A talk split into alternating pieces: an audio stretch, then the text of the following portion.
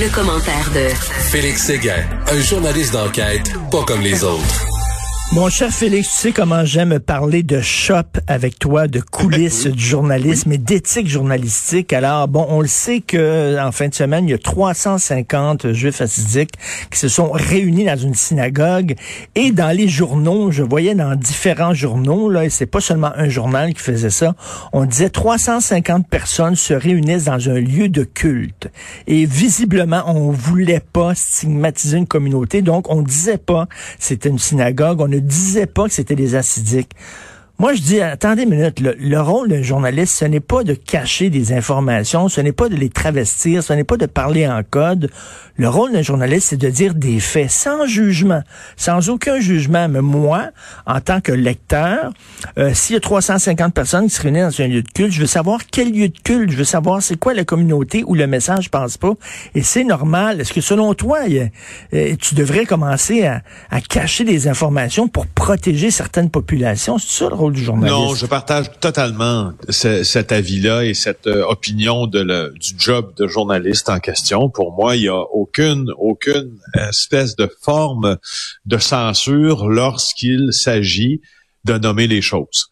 Euh, même si ce sont des choses qui, même si ce sont, exemple, quand tu, tu as un rassemblement des gens qui sont de confession judaïque, puis se rendent ils se rendent prier dans une synagogue, ils se rassemblent et euh, il y a un rassemblement qui devient illégal dans un lieu culte. Je crois que cette histoire-là est pertinente au même titre qu'elle serait pertinente si c'était euh, des gens qui se rendraient à, la mosquée, euh, ben à la grande prière euh, du vendredi, puis il serait trop euh, pour euh, pour respecter les, les normes de, de la santé ou, publique. Ou dans, une église catholique aussi, là, tu sais, ça serait, ça serait la ben, même justement, chose. nomme-les toutes. Ben je, veux dire, euh, nomme toutes les religions.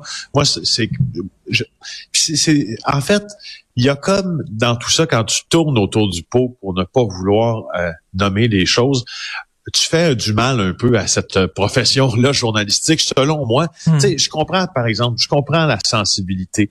Je comprends euh, la sensibilité quand de, certaines personnes qui se disent un peu stigmatisées dans leur religion, dans la pratique de leur religion. Ça existe des gens qui se sentent stigmatisés. Donc ça, je le comprends. Mais moi, tu sais, c'est pas une.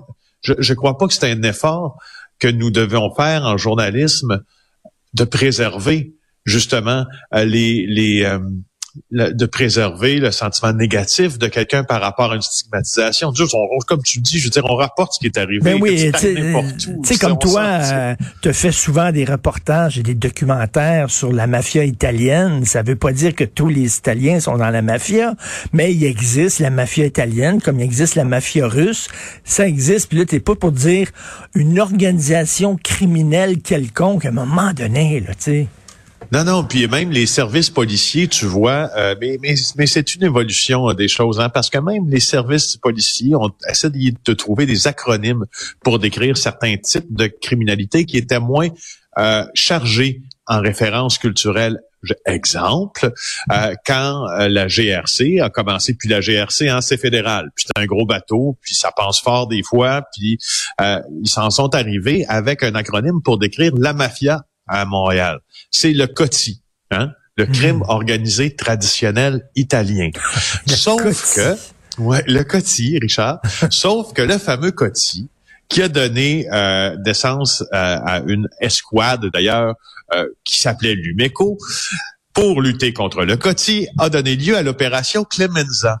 Mais le nom de cette opération-là même vu par les Italo-Canadiens était péjoratif parce que ça stigmatisait justement un ensemble de la communauté plus grand que l'ensemble auquel s'attaquait mmh. la GRC. Mmh. Alors tu vois que cette sensibilité-là est partout, elle est dans les milieux policiers euh, aussi. Voilà.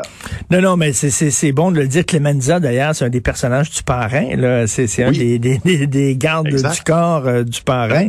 Donc, euh, mais mais tu sais, comme euh, je sais pas, là, par exemple, il y a des arrestations de pimp des fois à Montréal, puis c'est souvent, pas tous, mais c'est souvent des gens de la communauté noire. C'est comme ça. Je veux les Hells Angels, c'est des Québécois, des Tremblés, puis des bons, des des Martineaux, puis des des Séguins, et euh, t'as la t'as la mafia italienne, puis tout ça, mais souvent les pimps. Bon, ça veut pas dire que tous les Noirs sont des pimps. Là, est-ce qu'on va dire, ben là, on mettra plus de photos parce que ça risque de stigmatiser une communauté? À un moment donné, vous êtes là pour transmettre les faits. Après ça, ce que les gens font avec ces faits-là, t'es pas responsable de ça, là.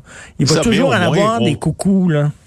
Tu sais, puis c'est de là l'importance d'être d'être attaché aux faits justement parce que si tu euh, si tu réussis à, à, faire le tour de toute une question, à demander les avis du, du plus de du plus de groupes finalement qui entourent une réflexion. Si tu réussis à demander la version d'un, la version de l'autre quand il y a des protagonistes dans une histoire, donc tu fais ton travail. Et le plus sérieux euh, tu seras dans cette euh, démarche-là, le moins tu entendras justement ces personnes-là crier après, parce qu'au fond, qu'est-ce que ça prend pour garantir euh, de garantir un peu le résultat journalistique, c'est le sérieux dans la démarche. Fait que moi, je me dis, restons sérieux dans cette démarche-là. Mm. Nommons les choses, faisons attention aux sensibilités, mais nommons les choses, ça c'est sûr. Tout à fait. Écoute, la maison du roi de la porno qui a flambé, c'est bizarre, ça me surprend pas plus que ça. Hey, euh, je, je savais, je te jure, hein, dans ma tête ce matin, euh, les, les, les, idées euh, se bousculaient. En fait, les possibilité de suspect se bousculait parce que, pour te dire la nouvelle, la police de Montréal enquête maintenant sur euh, un incendie criminel qui a rasé complètement euh, la fameuse demeure. Complètement. ah oui. Oui, oui, oui, oui, complètement. La luxueuse résidence là qui est à vendre pour près de 20 millions de Ferras Antoun, un des dirigeants de MindGeek, ou si vous préférez, Pornhub. C'était dans l'arrondissement euh, Cartierville. Tu vois, c'est les appels sont entrés hier à 9h euh, à 23h30 en fait pour signaler qu'il y avait deux suspects qui étaient entrés par effraction dans la résidence en question. Alors déjà, on sait qu'il y a deux personnes qui sont entrées à 23h30. Euh, Et hmm. euh, à leur arrivée, quand les policiers sont arrivés, il y avait un début d'incendie. Là, ils, appellent le service de sécurité incendie de Montréal et finalement, ça s'embrase. Mais alors là, rapidement, trois alarmes, quatre alarmes, euh, et puis finalement, euh, c'est l'embrasement général. les policiers ont pas pu, les policiers, les pompiers n'ont pu sauver ce qui restait de ce bâtiment à vendre. Wow!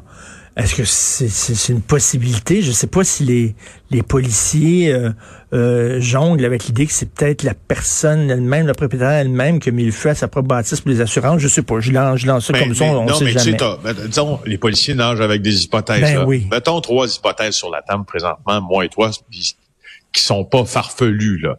Euh, un groupe de pression, disons, euh, externe, qui, ben en raison de la situation dans laquelle se trouve Monsieur Ferras Antoun, avec de la pornographie juvénile sur son fameux site euh, Pornhub et ciblé par toutes les critiques, ben, qui décide au, qui décide en vertu d'une action politique d'incendier la demeure. Moi, je pense que les policiers vont se dire, hmm, va falloir regarder ça.